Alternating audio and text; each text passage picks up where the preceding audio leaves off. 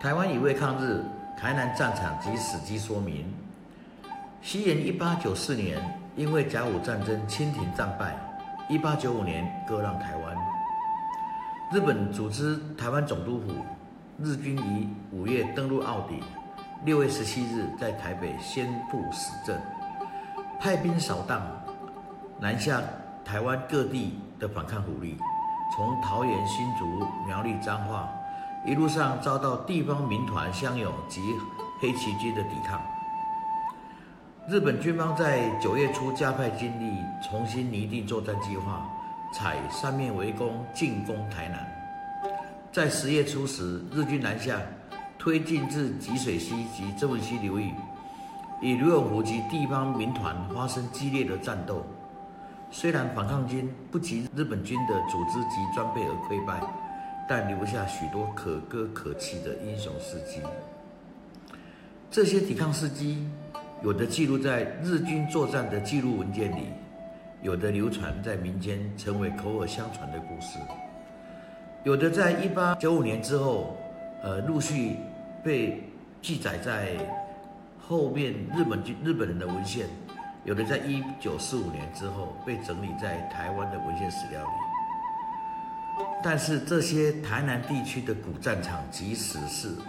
虽然大多有记载，但是能能有许多疏漏哈，呃，需要调查跟记录啊。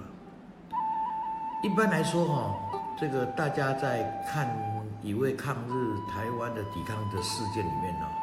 都以八卦山之役为为主。其实日军在呃一八九五年的十月十号。呃，三路呃围攻台南，在北方下来的中央军跟呃布袋登陆的第四旅团，他们在正文溪跟吉水溪流域哈，呃，跟这里的民勇一共前后打了八天的战争这八天哈，台南的地方人力哈，台台南地方民勇投入呃相当大的人力去对抗这一场战争啊，那可以讲说。其牺牲之惨烈哈，远胜于之前所有的战役啊。呃，在这里，其实我们今天要说明的，并不是说，呃，哪一场战役哈比较重要，而是这一路上下来哈，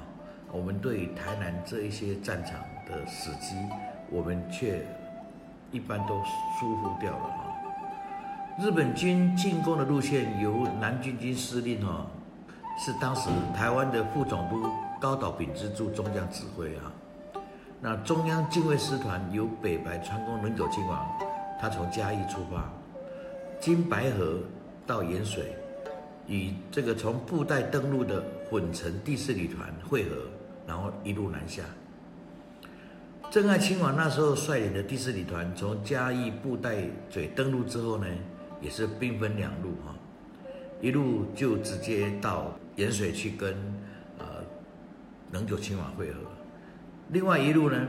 他则是从现在的北门的北马、杜仔头、柯寮、王野头，这个跟义军产生激战，在这里前后一共扫荡了六天，在十八号的时候才完全肃清了这个区域的反抗势力，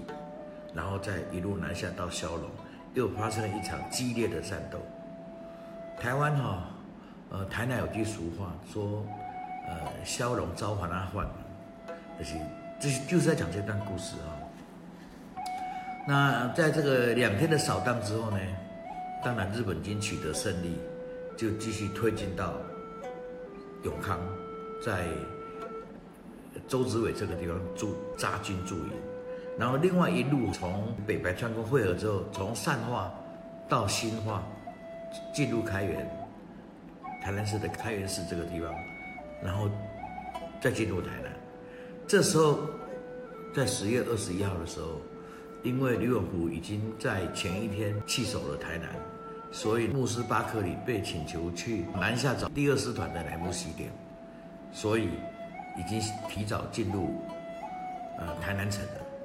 所以日军在十月二十一号进入台南城。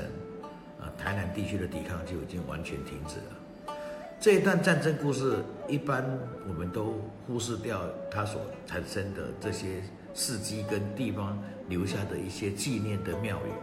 所以呢，我们这个录音哈，啊，这个报道是在说明这些故事。